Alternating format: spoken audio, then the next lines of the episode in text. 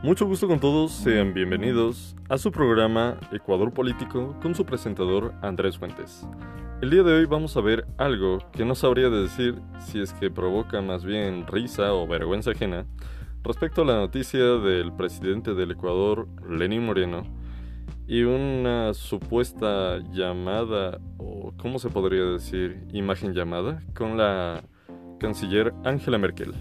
Esto ocurrió el día 27 de mayo, o sea, hace apenas dos días básicamente, y en el cual se mostraba al presidente del Ecuador que aparecía en una imagen junto a un vaso de agua en un escritorio y la computadora en el fondo, en la cual sin alcanza a ver adentro de la pantalla que está una imagen descargada, al parecer en formato JPG, de la canciller Angela Merkel.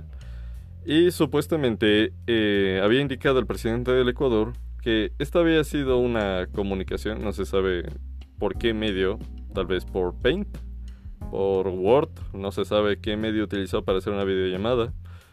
No, no, se sabe realmente, pero la cuestión aquí principalmente es que las redes inundaron Twitter con hashtags respecto a Moreno y Angela Merkel. Realmente, en el caso de Ecuador, para presentar este tipo de cosas por parte de un presidente realmente es penoso. Se debería indicar una foto más seria, una imagen más profesional. No dar vergüenza ajena respecto a este tipo de cosas y que causen furor a nivel internacional por algo que da risa en vez de algo productivo para el país realmente. Sin embargo, este tipo de cosas ya se han vuelto recurrentes en el Ecuador y es lastimoso escuchar ese tipo de cosas porque por el tipo de políticas que ha manejado este tipo de gobierno realmente destaca en redes sociales por este tipo de cosas.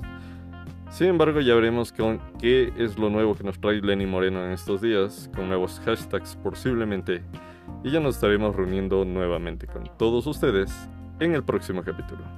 Ha sido un gusto y ya nos veremos.